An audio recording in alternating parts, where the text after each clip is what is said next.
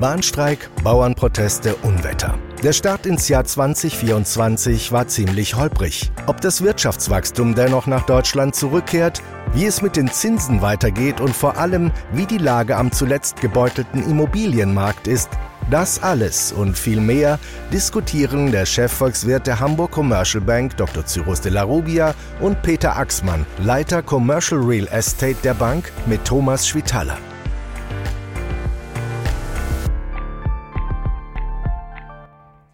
Die wirtschaftlichen Erwartungen an das Jahr 2024 sind in Deutschland, in der Eurozone, aber auch weltweit nicht gering. Endlich soll es mal wieder Wachstum geben, die Inflation soll weiter zurückgehen und Zinssenkungen der Zentralbanken wären auch nicht schlecht. Die würden dann vielleicht auch die maue Stimmung am Immobilienmarkt aufhellen. Ob diese Hoffnungen berechtigt sind und dem Realitätscheck standhalten, diskutiere ich mit unserem Chefvolkswirt Dr. Cyrus Della Rubia und mit Peter Axmann, Leiter Commercial Real Estate bei uns in der Bank und ein sehr erfahrener Kenner der Branche. Beginnen möchte ich aber mit dem Blick auf das blockierte Deutschland. Bahnstreik, Bauernprotest, beides erleben wir gerade live in Hamburg. Eisregen, Schneefall hatten wir auch schon. Irgendwie kommen wir 24 nicht in Gang. Cyrus, wie wirkt sich das volkswirtschaftlich aus? Lässt sich der Schaden beziffern? Ja, es gibt tatsächlich ein paar Zahlen. Ähm, jeder Streiktag bei der Bahn kostet ungefähr 100 Millionen an Wirtschaftsleistung und wenn man das auf sechs Tage, da ist ja der Streik ist ja für sechs Tage anberaumt, dann äh, sind es eben 600 Millionen und wahrscheinlich ist es sogar mehr, weil mit der Dauer des Streiks die Kosten überproportional steigen. Man muss ja bedenken, es ist auch der Güterverkehr betroffen. Äh, aber das ist eigentlich noch gar nichts gegen eine andere Ziffer, die ich auch mitgebracht habe, nämlich was kostet uns der Arbeitskräftemangel?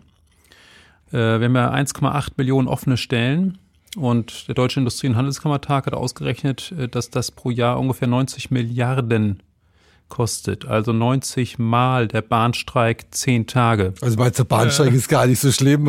Kommt schon gar so nicht mehr gesehen, drauf an. So gesehen ist das gar nicht mehr so schlimm. Hat natürlich, der Bahnstreik hat natürlich auch mit dem Arbeitskräftemangel zu tun, denn in dieser Situation können sich die äh, Gewerkschaften das auch leisten, haben sozusagen den Verhandlungshebel auch, weil es einfach keine Leute gibt, die man ansonsten einstellen kann. Wobei es natürlich auch eine gewisse Absurdität ist. Es gibt zu wenig Arbeitskräfte und die, die noch arbeiten wollen, weniger arbeiten.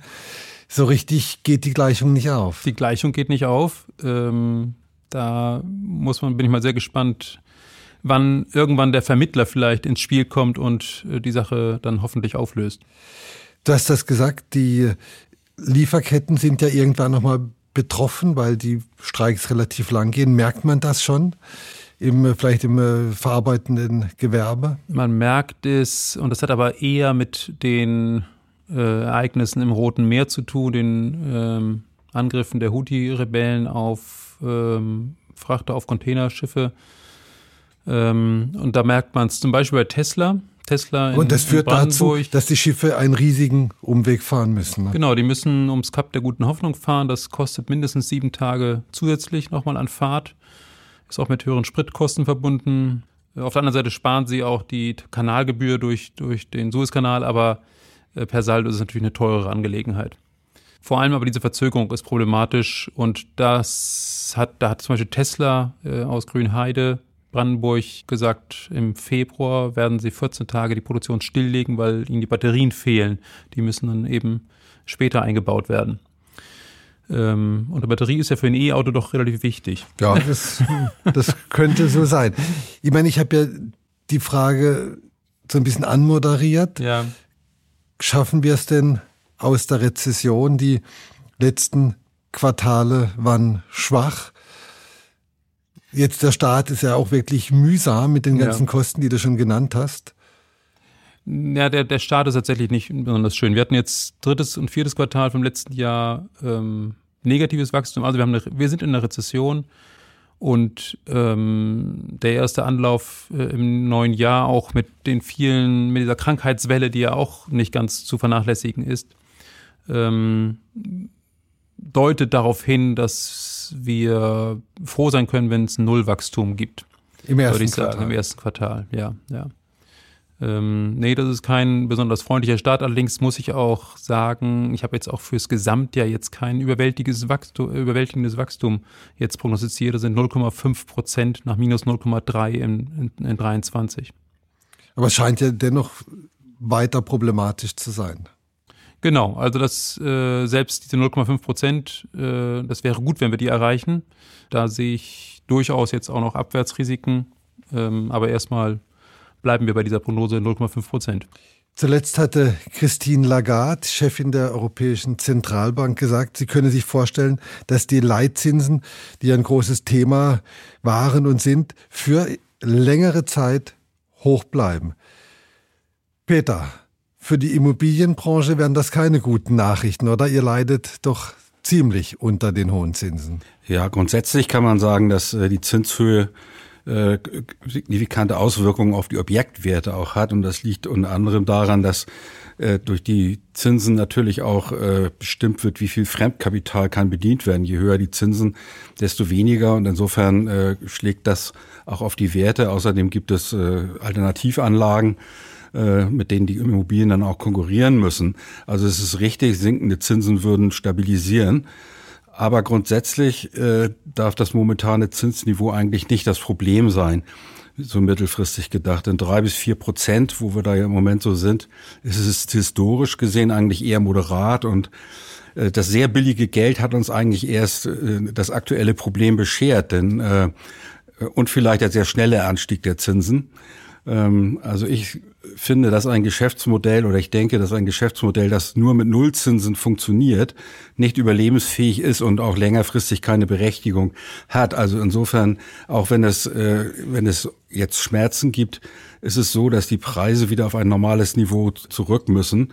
Äh, wir haben eben seit die letzten zehn Jahre lang also eigentlich eine galoppierende Immobilieninflation gehabt und da muss die Luft raus. Also könnte man auch sagen, dass diese Nullzinspolitik erst dazu geführt hat, dass man so viel gebaut hat und vielleicht auch Sachen gebaut hat, die sich bei normalen Zinsen gar nicht rechnen würden und dass die Preise unnatürlich hoch gestiegen sind? Ja, das letzte würde ich bejahen, dass die, die Preise eben sehr hoch gestiegen sind, weil alles, was sich noch gerechnet hat mit, ohne dass das Geld richtig etwas kostete, hat dazu geführt, dass sie, dass die äh, äh, Preise und die Werte gestiegen sind in dem Moment. Ähm, dass das am Bedarf vorbei äh, gebaut worden ist, kann ich eigentlich nicht sagen.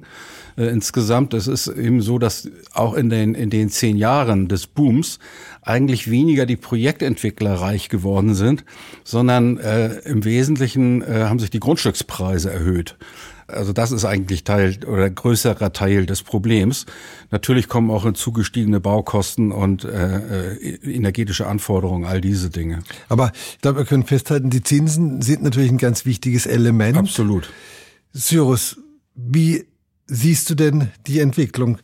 Ist das, was Christine Lagarde hat, gesagt hat, äh, so die Richtschnur für die, für die nächsten Monate? Naja, Lagarde hat gesagt, dass äh, sie sich sinngemäß, dass sie sich vor dem Sommer nicht Zinssenkung vorstellen kann. Jetzt die Frage, was ist Sommer?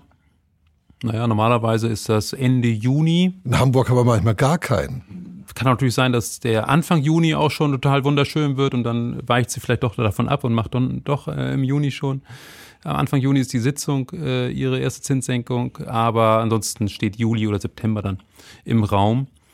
Meine Erwartung ist allerdings, dass wir jetzt nicht mit einem ganzen Reigen von Zinssenkungen rechnen sollten. Also zwei Zinssenkungen, ja, das ist so das, was wir prognostizieren. Das heißt, wir haben jetzt einen Haupt Hauptrefinanzierungssatz von 4,5 Prozent. Das würde dann runtergehen auf 4,0 Prozent. Äh, und warum? Ähm, weil die Inflation wahrscheinlich nicht so stark runterkommt, wie ähm, wir uns das eigentlich wünschen. Und äh, das hat dann sehr viel mit den, mit den ähm, Lohnkosten zu tun. Äh, die Löhne steigen überdurchschnittlich und das schlägt sich dann zusammen mit noch vielen anderen Faktoren, CO2-Preise, dass sie äh, ähm, gestiegen sind und ähm, auch die, die Versuche der Unternehmen, sich resilienter aufzustellen. Dass, äh, also die Lieferketten zu verkürzen und mehr, Beispiel, mehr genau, Ford produzieren zu lassen. Genau. Und all das verteuert die Produktion und deswegen, glaube ich, werden wir uns eher an Inflationsniveaus von in Richtung drei Prozent gewöhnen müssen.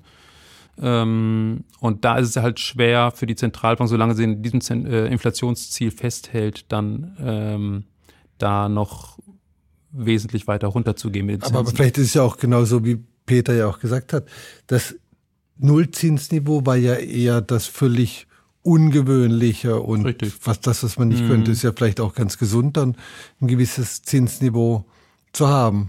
Genau. Äh, nur das Problem ist, dass die Märkte, Finanzmärkte, wenn man sich da die Terminkontrakte äh, anschaut, die Forward-Sätze, dann ähm, ist man da eher so im Bereich, dass man auf fünf bis sechs Zinssenkungen mhm. wettet. Und äh, diese Erwartung, die teilen wir nicht. Also Enttäuschungspotenzial. Von der Seite ja. Von der mhm. Seite ja. Mhm.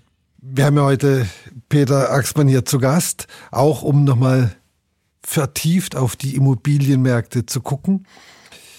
Peter, wie war denn 2023 für die Immobilienwirtschaft angesichts dieser ganzen komplizierten Rahmenbedingungen?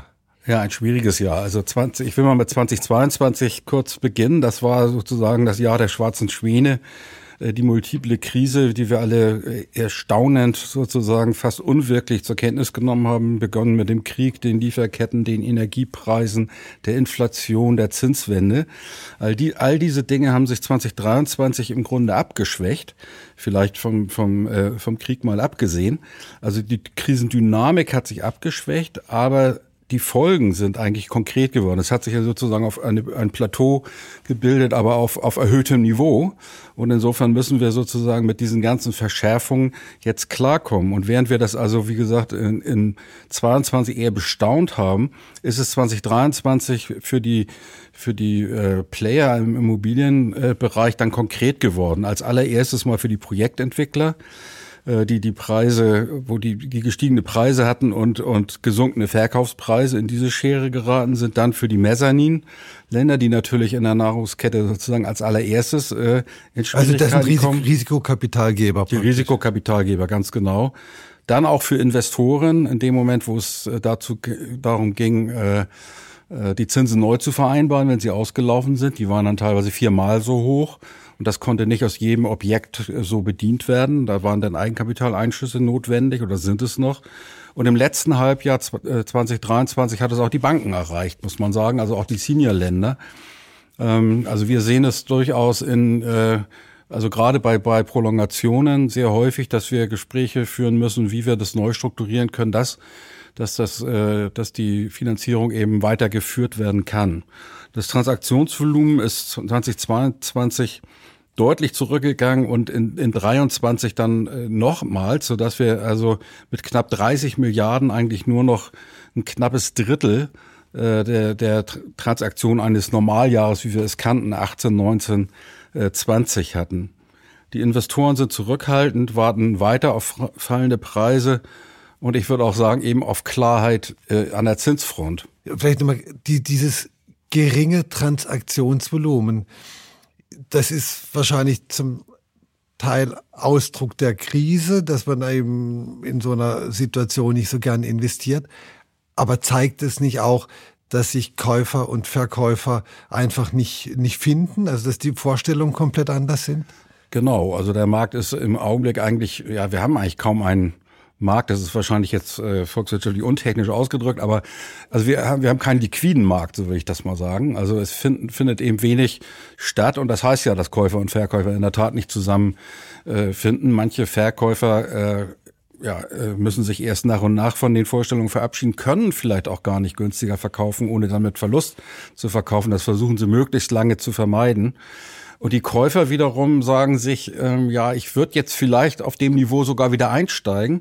Aber ich bin mir ja nicht sicher, was an der Zinsfront weiter passiert. Wir haben es eben gehört. Äh, auch dort gibt es also zwar jetzt Vermutungen, etwas positivere Aussichten, aber noch, äh, noch überhaupt keine Gewissheit darüber. Und insofern wird da lieber nochmal abgewartet, um nicht äh, in einem halben Jahr feststellen zu müssen, dass man eben doch nochmal zu teuer gekauft hat.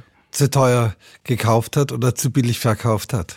Ja, genau, das kann man auch so sagen, genau, wenn man sich noch leisten kann. Und, und das ist bei den Zinserwartungen, ist das, ist die Schere zwischen deiner Prognose, vielleicht zwei Zinssenkungen bis zu sechs Zinssenkungen wahrscheinlich dann so ein bisschen die Spanne. Ja, das verunsichert die Leute natürlich, ne? dass sie nicht wissen, bleibt das Zinsniveau jetzt ungefähr da, wo, wo wir mhm. sind, oder äh, habe ich im halben Jahr wirklich Möglichkeiten, mich viel günstiger zu refinanzieren? Da würde ich mich natürlich ärgern, wenn ich jetzt schon zugeschlagen habe und äh, dann eventuell der Preis aber gar nicht sich groß bewegt hat. Wenn wir nochmal auf die Märkte gucken, Immobilienmärkte, gibt es denn da so Segmente im äh, Gewerbeimmobilienbereich, die sich gut gehalten haben und andere, die mehr gelitten haben? Ja, also äh, am kritischsten war die Entwicklung eigentlich im Vergleich zum Vorjahr im Bürobereich, muss man sagen. Wir kennen das bei Büro ja, dass es sowieso immer eher mit Verzögerung reagiert auf Entwicklungen. Das liegt auch in, an den häufig längerfristigen Mietverträgen, äh, die es in Deutschland gibt. Aber wir haben jetzt eigentlich in 23 wirklich festgestellt, dass dieser Dreiklang aus, aus schlechter Konjunktur, Homeoffice, zunehmendem Homeoffice und ESG-Anforderungen oder beziehungsweise Energieeffizienzanforderungen äh, sich bemerkbar gemacht haben und dafür gesorgt haben, dass wir eine klare Zweiteilung des Marktes eigentlich beobachten, die sich weiter verstärkt. Wir haben auf der einen Seite äh, neue Gebäude, die all diese die ESG-Anforderungen, also Nachhaltigkeitsanforderungen, die, die total nachhaltig gebaut genau, und er, erfüllen.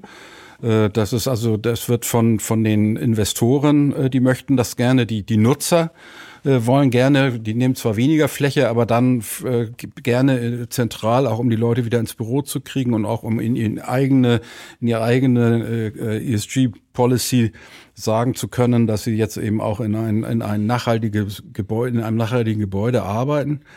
Und dann gibt es auf der anderen Seite eben Gebäude, die die nicht ESG-compliant sind, die Nebenlagen sind, die man vielleicht sogar ertüchtigen könnte, aber dadurch durch die mangelnde Nachfrage könnte man die Kosten dafür nicht um äh, äh, umlegen. Und insofern macht es dann wirtschaftlich keinen Sinn. Und die äh, lassen stark nach im, im Markt. Und da ist auch noch Abwärtspotenzial. Also, das heißt, es gibt jetzt so eine starke Spreizung, die es in der Boomphase gar nicht gab? Genau. Die Boomphase war eigentlich dadurch gekennzeichnet, dass die typischen Immobilienkriterien wie Lage, Ausstattung und so, dass die eigentlich eher in den Hintergrund gerückt sind. Man konnte, äh, um es vereinfacht zu sagen oder etwas, etwas platt, man konnte an jeder Kreuzung äh, Wohnungen äh, bauen und konnte die eigentlich vom Blatt weg verkaufen.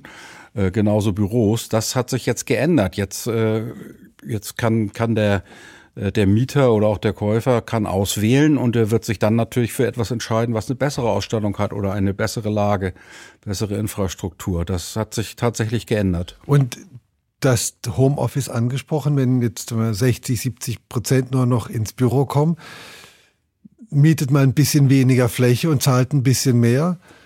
Genau, genau so ist es. Also äh, ich glaube, dass also die die Mieten für diese Top-Objekte, von denen wir noch zu wenig haben im Augenblick, das kann die Nachfrage gar nicht befriedigen in diesem Segment, dass die Mieten dort durchaus dann noch steigen werden und dass, dass das auch tragbar ist, weil eben die Unternehmen auf der anderen Seite geringere, geringeren Flächenbedarf haben. Also das ist schon so.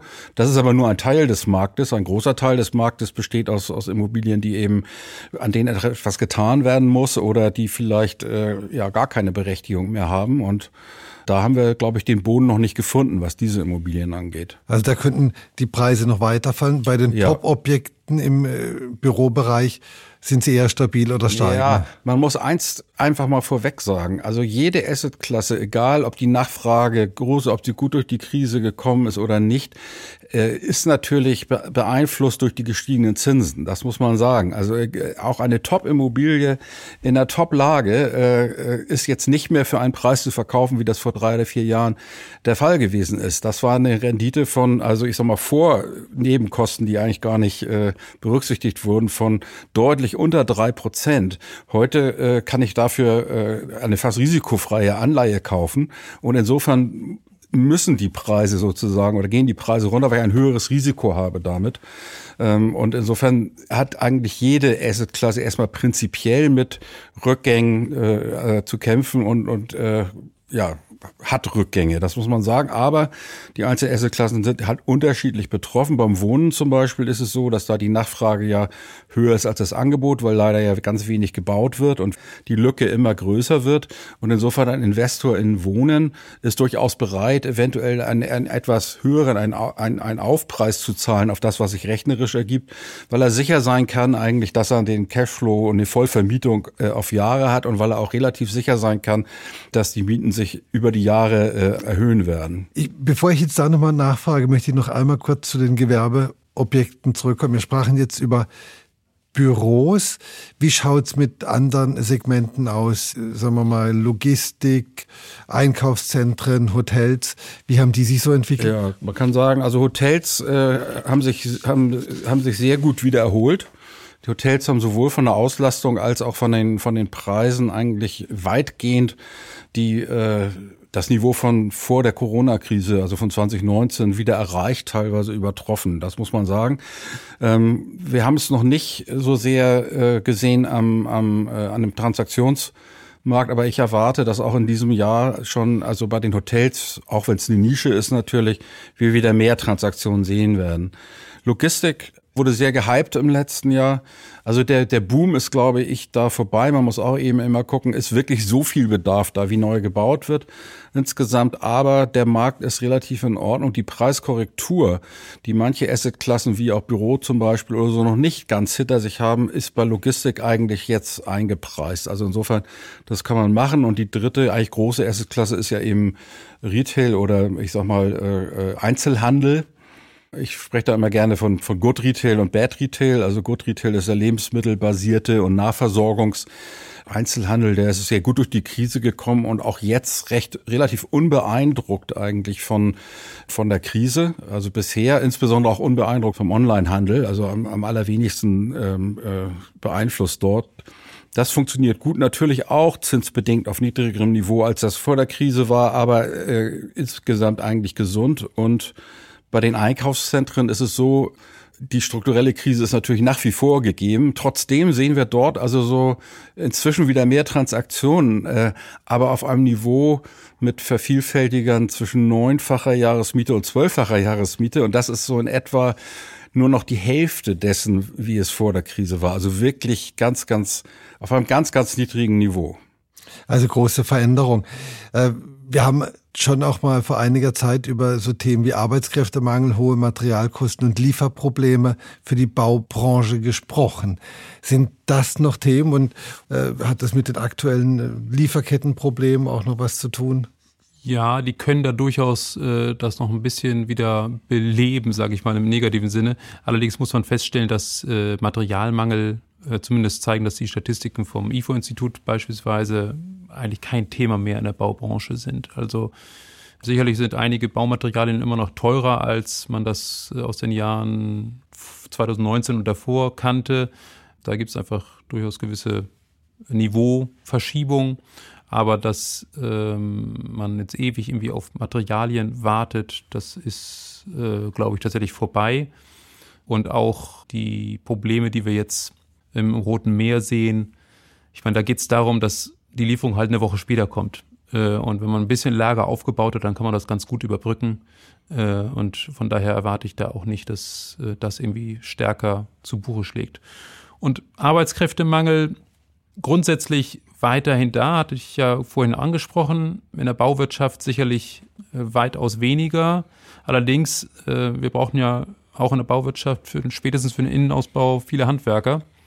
Und das zeigt die eigene Erfahrung das bleibt immer noch schwierig. Das, das ist schwierig. Peter, du hattest äh, vor einiger Zeit mal gesagt, die gehen teilweise gar nicht mehr ans Telefon. Mhm. Nehmen die denn mittlerweile den Hörer ab? Ja, das ist so. Das kann man wirklich sagen. Also vielleicht gibt es schon in, in gewissen Mikromärkten oder so gibt es da noch Schwierigkeiten, aber das hat sich schon sehr stark geändert. Also die hatten ja alle Vollauslastung und mehr. Das ist so langsam abgearbeitet, was da war an Aufträgen. Und äh, wir haben schon gesehen bei, bei den Aushub- und Rohbaugewerken, äh, da haben wir schon seit einem Dreivierteljahr oder so, also äh, wieder mehr Kapazitäten. Während die Ausbaugewerke immer noch eigentlich äh, knapp waren. Aber auch dort sehen wir jetzt inzwischen wieder mehr, mehr Kapazitäten und auch, auch äh, äh, ich sag mal, Diskussionsbereitschaft, was die Preise angeht. Allerdings äh, wie Cyrus schon gesagt hat, auf einem, auf einem relativ hohen Niveau. Nicht? Und wir haben natürlich auf der einen Seite die Zinsen, die uns Schwierigkeiten machen, aber das ist nicht alles. Wir haben eigentlich seit Jahren, auch schon vor der Krise, immer im zweistelligen Bereich beinahe steigende Baukosten gehabt. Natürlich auch, weil es teilweise bezahlt werden konnte, äh, äh einfach aus den steigenden Verkaufspreisen. Wir haben langsame und bürokratische, sehr bürokratische Genehmigungsverfahren, die natürlich auch äh, dringend benötigten Neubau verzögern und auch verteuern, weil natürlich, wenn bis dahin wieder 20 Prozent die Baukosten gestiegen sind ähm, und vielleicht auch die Verkaufspreise gesunken sind, äh, macht das ein Problem. Ähm, wir haben ständig steigende energetische Vorgaben gehabt, gerade in den letzten Jahren. Also da sind wir sehr deutsch unterwegs sozusagen. Also wir sind, sind da, äh, versuchen das mindestens zu erfüllen, nämlich ja nicht über zu, zu erfüllen. Und das, das ist sehr, sehr teuer, muss man sagen, hat die Baukosten auch nochmal verteuert. Sind wir da auch im europäischen Vergleich an der Spitze? Ja, ich glaube, da sind wir schon sehr an der Spitze. Ich weiß von, von großen Kunden, die viel in Deutschland gebaut haben, die jetzt im Augenblick bis auf weiteres gar nicht mehr in Deutschland bauen, sondern zum Beispiel mehr in Italien und in Polen. Und äh, meine erste Vermutung war, dass dort die, die äh, Arbeitskosten günstiger sind. Das wurde aber gar nicht so gesagt. Die sind dort auch relativ teuer. Die bauen aber für etwa 2000 Euro den Quadratmeter günstiger, einfach weil, ich sage mal, die ESG-Anforderungen nicht so hoch sind, also nicht so exorbitant hoch sind, weil die Genehmigungen schneller gehen und auch mal, ich sag mal, konstruktiv diskutiert wird. Man möchte, dass dort gebaut wird und das wird also durchaus von den Genehmigungsbehörden auch äh, äh, gesagt. Und äh, die Staatsquote eben ist auch nicht so hoch. Also, äh, also die Ab Abgabenquote. Die Abgabenquote, die hier ja, ich sag mal, der ZIA, der größte Verband, links beziffert die mit 37 Prozent äh, in Deutschland. Und ich sag mal, 2000 Euro pro Quadratmeter ist natürlich erheblich. Also wir reden von drei, Wenn man das günstiger bauen kann. Die man das günstiger bauen kann. Die reinen Baukosten betragen angabegemäß halt in diesen beiden genannten Ländern etwa 3000 Euro pro Quadratmeter, bei uns mittlerweile 5000 Euro. Äh, und ich sag mal, wenn ich durch Mailand gehe oder durch Warschau, dann, dann gehe ich ja nicht durch irgend, das sind ja keine Bretterbuden, sondern das sind ganz äh, äh, vernünftige, vergleichbare äh, Gebäude. Nicht? Und das ist, glaube ich, schon ein Problem, was wir insbesondere in Deutschland auch noch zusätzlich haben zu den Zinsen. Aber erschwert diese Regulatorik dann auch den, den Wohnungsbau und ist da vielleicht auch ein Umdenken notwendig? Du bist ja immer für Steuerungsimpulse. Ja, natürlich ist ein Umdenken notwendig. Ich meine, das äh, hat, glaube ich, jetzt mittlerweile eigentlich jeder verstanden, dass äh, im administrativen Bereich unbedingt äh, etwas geschehen muss, damit äh, die Dinge einfach nicht mehr so lange dauern. Ähm, gleichzeitig muss man natürlich auch einfach schauen, dass man auch wirklich die Fläche bereitstellt, auf der gebaut werden kann. Es ist ja nicht nur so, dass die Fläche, die man bereitzustellen gewillt ist, äh, nur langsam an den Markt kommt, sondern ist es, glaube ich, insgesamt auch immer noch zu wenig Fläche, die äh, man äh, bereitstellen kann als, als Baugrund sozusagen. Und, äh, und solange das so ist, äh, wird man die 800.000 Wohnungen, die man eigentlich braucht, äh, nicht 400.000 sollen pro Jahr gebaut werden, aber es sind, ist glaube ich, viel weniger. Um 200.000, glaube ich, geworden. Ja, etwas mehr als 200.000, je nachdem, wer die Statistik gemacht hat in diesem Jahr. Äh, und äh, im nächsten Jahr sieht man an den Baugenehmigungen, die ja auch mhm. stark zurückgegangen sind, werden es wahrscheinlich eher 220 sein und im übernächsten Jahr 175.000. Das heißt, diese Lücke wird, wird höchstwahrscheinlich sich noch weiter Richtung einer Million erhöhen. Und was, was fehlt, ist insbesondere natürlich auch noch bezahlbarer Wohnraum. Das ist das nächste Thema. Wenn ich heute neu baue, so, und ich möchte, dass sich das rechnet, dann brauche ich eine Miete von mindestens 20 Euro bei den Baukosten und dem Ganzen. Das geht sonst gar nicht. Sonst macht es einfach wirtschaftlich keinen Sinn. Diese 20 Euro, ist das für eine Stadt wie Hamburg oder ist das egal wo? Das ist, ja, das ist nicht ganz egal wo, aber ich sag mal, auf das Niveau, was eigentlich vielleicht bezahlbar ist, von 10 Euro bis 12 Euro oder so, komme ich in keiner in keiner Stadt ohne zusätzliche Maßnahmen. Und der soziale Wohnungsbau ist in den letzten Jahren ständig zurückgegangen. Also auch der Bestand äh, der sozial geförderten Wohnungen. Wir haben etwa 1,1 Millionen geförderte Wohnungen noch. Wir haben insgesamt 43,5 Millionen Wohnungen. Das heißt, es sind etwa zweieinhalb Prozent. Und nötig ist etwa das Doppelte. Also ich sage mal, uns fehlen eine gute Million geförderte und, und subventionierte, wenn man so will, günstige Wohnungen. Also das ist auch noch ein weiteres, weiteres Thema, was wir haben. Und selbst die Genossenschaften tun sich ja offenbar schwer, neu zu bauen, weil sie, wenn sie es durchkalkulieren und selbst wenn sie nichts verdienen wollen, genau. praktisch keine günstigen Mieten rauskriegen würden. Richtig. Die, für die Genossenschaft die Kalkulation ja ähnlich. Da sind es dann nicht 20 Euro, da sind es dann 18, weil sie sagen, ich mein Verzinsungsanspruch ist eben nicht 15 äh, Prozent oder irgendwas Eigenkapital, sondern ich komme mit 1 Prozent oder sogar mit 0 Prozent wieder. Aber es ist natürlich nicht zu verantworten, dass man zu Lasten der Eigentümer, und das sind ja die Mieter dort, die Genossen, sozusagen dann Neubau äh, stark subventioniert äh, aus dem Bestand. Das ist auch, widerspricht dem Sinn einer, einer Genossenschaft. Und das ist natürlich schon ein Alarmsignal, wenn Genossenschaften, die ja wirklich nicht kapitalistisch agieren, wenn man so will, sondern wenn die nicht mehr bauen können und wenn auch Genossenschaften zum Beispiel von den Kommunen nicht günstige Grundstücke zur Verfügung gestellt werden, was ja ginge, und stattdessen im Höchstgebotsverfahren äh, Genossenschaften äh, ja mit in den Wettbewerb müssen und dann noch meistens von überboten werden, eben von Investoren, die dann teure Wohnungen darauf bauen. Und also das ist wirklich ein Thema, wo, glaube ich, die Politik mal äh, drüber nachdenken könnte. Aber das wirkte so, als wenn da richtig viel zu tun ist. Oder? Sirius lacht. Hast du richtig aber, erkannt, aber, Thomas. Ja, ja, nee, also das glaube ich, die Einsicht ist, glaube ich, eigentlich da und, und äh, eigentlich ist die Zeit in der Tat reif für große Reform und das betrifft, ich glaube, Peter, das hast du letztes Mal auch angesprochen, die äh, unterschiedlichen Baugesetze in den unterschiedlichen Bundesländern und dass man da auch einfach stärker vereinheitlicht und ähm, ja, also da ist eine große Aufgabe steht da bevor noch. Ich habe aber nochmal noch mal eine Frage zurück zu den Wohnungen. Ich, vielleicht täusche ich mich, aber mein Eindruck ist, dass dieses Wohnungsproblem sich auf Ballungszentren auch konzentriert. Städte, die besonders beliebt sind, da fehlen Wohnungen. Mein Eindruck ist, dass es aber auch andere Städte gibt, in denen es überhaupt keine Wohnungsnot gibt. Also es ist auch ein bisschen persönliche Erfahrung. Also meine Tochter hat erst in Flensburg studiert und jetzt in Rostock. Das war immer gar nicht so schwierig, da Wohnungen zu kriegen. Da gibt es durchaus Unterschiede, ganz klar. Äh, und ich sag mal Großstädte oder auch sogenannte Schwarmstädte, wie man so sagt, äh, ähm, die, die sind beliebter und da ist die Nachfrage eben entsprechend höher und die haben das Problem stärker. Und es gibt Städte, äh, ich sag mal, in der Provinz oder in strukturschwachen Gebieten, gerade auch im östlichen Ostdeutschland zum Beispiel oder aber auch in Ostfriesland, wo wir das Problem in der Tat nicht haben. Jetzt Blicken wir nochmal auf das Jahr voraus. Also wir haben gehört, die Preise sind eher zurückgekommen. Die Zinsen könnten aber vielleicht sinken, wir wissen noch nicht wie viel. Unterm Strich könnte 2024 ein gutes Jahr sein, um drüber nachzudenken und nicht nur nachzudenken, sondern es auch zu tun, eine Immobilie zu erwerben. Haben wir da großes Wertsteigerungspotenzial.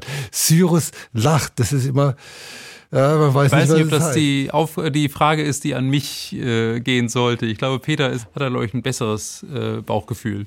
Ja, aber äh, die, die, Betonung liegt auf Bauchgefühl. Also das Problem an Prognosen ist ja immer, dass sie in, in der Zukunft liegen.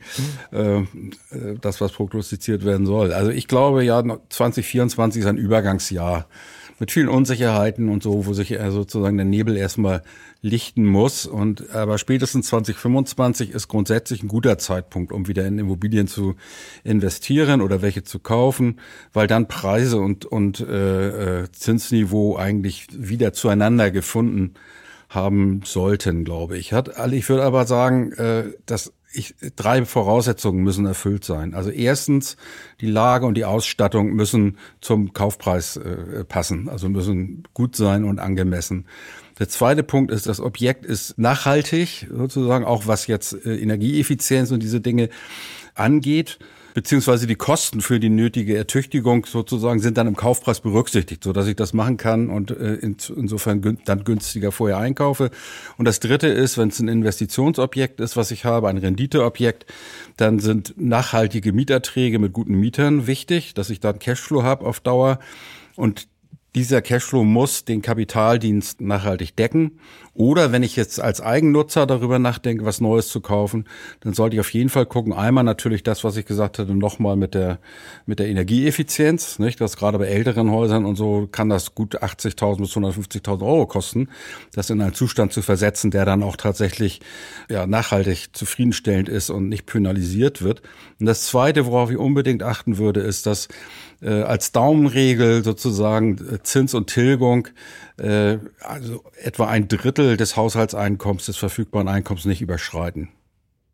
So, jetzt haben wir wieder viel gelernt. Also zum einen, dass ein Tag Bahnstreik mindestens 100 Millionen kostet, dass es aber gar nichts ist im Vergleich zu den 19 Milliarden, die der Arbeitskräftemangel 90 90 90 Milliarden, die der Arbeitskräftemangel in Deutschland kostet und dass vielleicht, wenn man nach vorne blickt, 2025 sogar ein interessantes Jahr für diejenigen sein könnte, die sich für eine Immobilie interessieren, wenn sie die Ratschläge von Peter berücksichtigen. Vielen Dank, Cyrus, vielen Dank, Peter. Vielen Dank, Thomas. Danke. Das war Welt der Wirtschaft. Peter Axmann, Leiter Commercial Real Estate bei der Hamburg Commercial Bank, im Gespräch mit Chefvolkswirt Dr. Cyrus Della Rubia und Thomas Schwitala.